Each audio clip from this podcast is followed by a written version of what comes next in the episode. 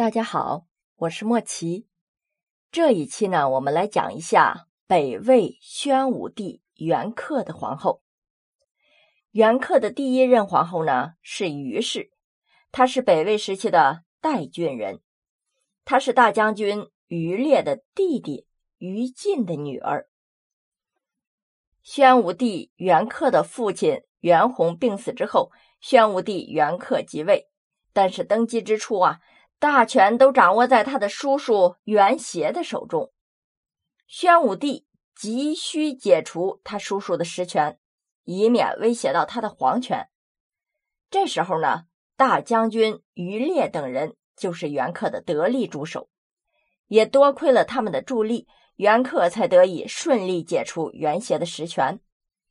等到袁协的事情处理完之后呢，于烈就向宣武帝。袁克推荐了他的侄女于氏，基于袁克暂时也很需要于烈这种人的支持，所以就接受了于烈的推荐，把于氏呢招入了后宫，封为了贵人。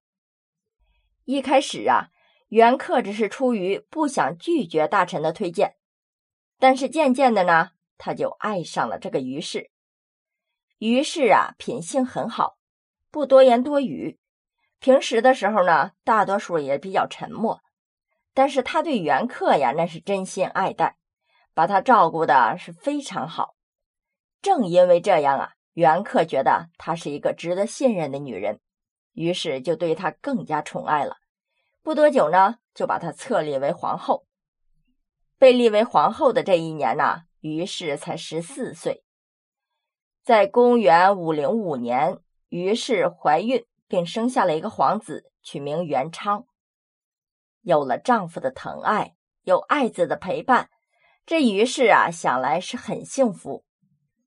可是过了两年，也就是公元五零七年，二十多岁的于氏莫名其妙的突然死了，也没有办法查明原因。但是，一直很正常的一个人就这么没了。这个原因呢，就与。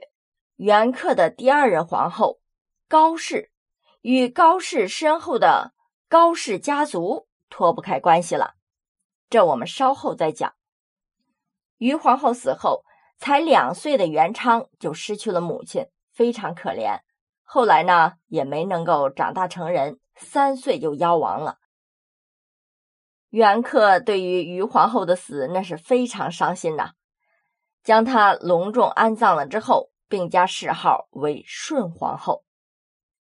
那么，我们接下来就讲一下元恪的第二任皇后高氏。这高氏呢，也是出身名门，她是高演的女儿。高演呢，就是宣武帝的母亲文昭皇后的哥哥，也就是宣武帝的舅舅。所以，这高氏和宣武帝呢，那是表兄妹的关系。我们知道。北魏的开国皇帝拓跋圭为了防止皇太后和外戚专权，特意定了一条家规，也就是说，谁的孩子被立为了太子，谁就必须被赐死。这个子贵母亡的残忍事实，在北魏的前几任皇帝之中，这种制度啊一直是严格的执行。但是到了北魏宣武帝元恪的时候，这种情况就出现了改变。他的母后文昭皇后的家族就比较显赫，而且在高氏家族的活动之下，这个表妹高氏又进了宫，成为宣武帝的一个妃子。宣武帝封她为夫人。可以想见，拓跋圭担心的事实终究是出现了。我们接着往下说，袁克和高氏两个人的感情呢也比较好，相处很和睦。但是这个高氏啊，野心比较大，又是一副非常嫉妒别人的小心眼儿。宣武帝的后宫啊，就逐渐发生了微妙的变化。前面我们说了，宣武帝的第一任皇后于氏，因为真心诚意的照顾和关怀宣武帝，逐渐就得到了宣武帝的喜爱，被封为皇后。这高氏啊，是非常嫉妒于皇后的，她想要自己登上后位。统领后宫。令高氏开心的是啊，她也怀了宣武帝的孩子，生下来呢是个男孩。这有男孩就是一个很厉害的武器了。这高氏非常自满，但是啊，这个孩子没有多久就夭折了。为了手上能握住这个武器，他必须要再生一个男孩。终于啊，她又怀孕了。在十月怀胎期间，她日夜期盼肚子里的孩子生下来的时候是个男孩。可是啊，孩子生下来却令她很失望，是个女孩。后来呢，于皇后也生了孩子，是个男孩。这一下，高氏可就更恐慌、更嫉妒了。这就意味着。皇后之位离她会越来越远，于皇后的地位就越发不可动摇了。于是啊，高氏就起了歹心，要彻底除掉于皇后。在公元五零七年，于皇后就突然死去了，死因不明。年仅二十岁的于皇后，在没有任何征兆的情况下，居然就突然之间死亡了。不得不说啊，这很奇特。但是啊，这高氏的预谋实在是天衣无缝啊，没有留下任何的蛛丝马迹。这背后呢，也可能有高氏庞大家族的支持与谋划。所以于皇后啊，就这么不明不白的死了。在众人都为于皇后的死因而悲痛的时候，只有高氏和他的同党们在举杯相庆。大家想。如果这种人成为一国之母的话，那对于北魏来说，不可谓不是一种悲哀呀。在害死于皇后之后，高氏也没有收手的意思。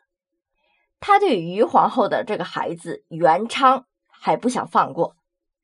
这个不到两岁的孩子还在无忧无虑的玩耍，却不知道后面有一个女人整天的算计着怎么让他的性命终结。终于啊，在这一天，元昌生病了。大家想，仅仅两岁的孩子，本身这身体的抵抗力是很弱的，生命也很脆弱。有了病，必须要得到及时准确的医治。但是啊，高氏知道这是害死他的一个绝佳的机会，于是就不给这个小皇子医治，就让他一直病着。就这样啊。很快，这小皇子就支撑不住了，也跟随他母亲而去了。高氏因为除掉了所有的眼中钉，恨不得在宫里是弹冠相庆啊。第二年，宣武帝就不得不重新册立一个皇后。高氏呢，终于得偿所愿，登上了垂涎已久的皇后之位。也就是在高氏当上皇后不久，宫中啊。又来了一位美人儿，皇宫里面最不缺的就是女人了，而一个人是不可能永远得偿所愿的。来的这个美人儿似乎就是高氏的克星，她一来呀，高氏的霉运就到了。这个美人呢，就是后来的灵太后胡氏。这胡氏啊，是司徒胡国珍的女儿。他也是文武全才，长得又是很俊俏，心眼儿特别灵，在后宫的众多莺莺燕燕之中，可以说算是一股清流，不一样的风采。所以，在他进宫没有多久，就俘获了宣武帝的心，并且为宣武帝生下了皇子元许。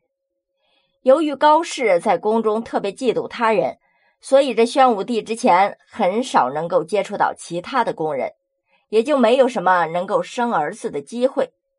这高氏呢，早年生了一个儿子，又早亡，所以这宣武帝的皇子啊特别少。这一下，胡氏为他生了一个皇子，那他就别提多开心了。胡氏呢，也立即由进宫时的承华侍妇晋升为充华。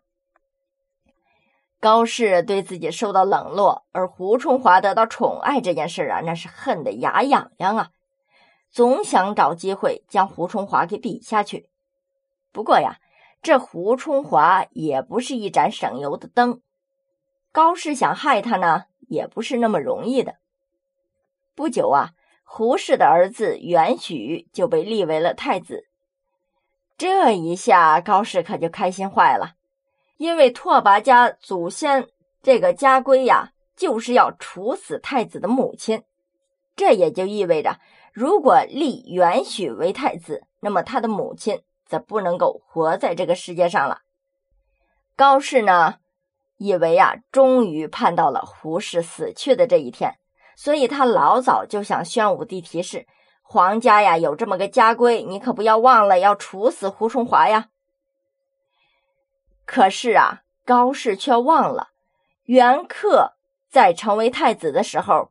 由于他们高氏家族的运作，并没有处死袁克的母亲呢，而且袁克见到一个女人在知道另一个女人要被处死的时候，居然还这么开心，盼着人家早死，这心里头啊就不自觉的一阵发麻。但是啊，胡春华很幸运，袁克废了这条家规，他并没有被处死。这一下哭的人就轮到了高氏了。在公元五一五年，宣武帝元恪去世，他终于是不再费心费力的天天面对自己的女人相互嫉妒了。但是啊，他的死并没有解除这两个女人之间的仇恨。首先呢，是宣武帝死后，太子元许即位，是为北魏肃宗孝明帝。孝明帝继位之后，他的生母就被尊为了皇太妃。父亲原来的皇后高氏呢，则被尊为了皇太后。高氏这个皇太后啊，只是享受称呼和尊贵的身份，却没有实权。于是高氏呢，就逐渐成为了一个空有虚位的人。可以想见呐，元许的生母还在世，而且他的生母和现在的皇太后又是对立之人。那人之常情，这儿子肯定是向着自己的生母啊。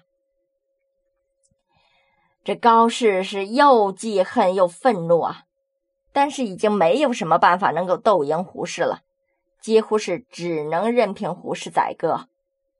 在这种情况之下呢，高氏就决定出家为尼，移居瑶光寺，就决定啊，没有什么大的仪式和庆典，他也不会再回到宫中了。但是啊，尽管高氏已经踏入寺庙，远离红尘了，这胡氏呢，还是没有打算放过他。在公元五一八年，胡氏去觐见自己的母亲，然后听说呀天文有变，于是他就以这个为借口，将高氏给杀掉了，以尼姑的礼仪将他葬于北邙，连皇家坟墓都没有入。可以说，恶人自有恶人磨，走过的路，欠下的债，终究是要还的。好了，各位，元恪的两位皇后，我们就讲到这里。下一期我们就来讲一下与高氏不断斗争的冲华胡氏。